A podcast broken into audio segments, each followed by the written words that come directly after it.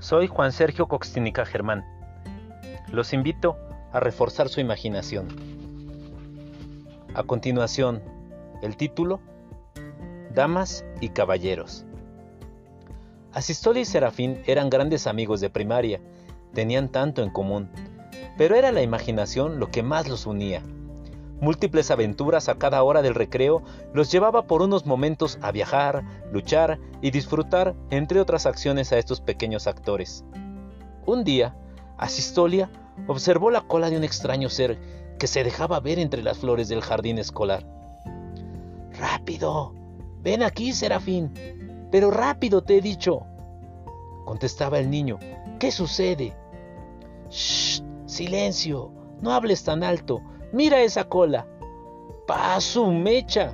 ¿Qué es esa cosa? ¿Será un dinosaurio? dijo Serafín. Veto a saber, exclamó Asistolia. Le tocaré con esa escoba. No lo hagas, Asistolia, ni te muevas ni respires.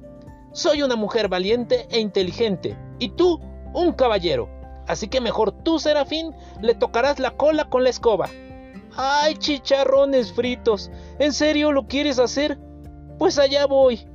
Serafín, muy valiente, se acerca y logra tocar la cola con la punta del palo de aquel extraño animal. ¡Cataplum!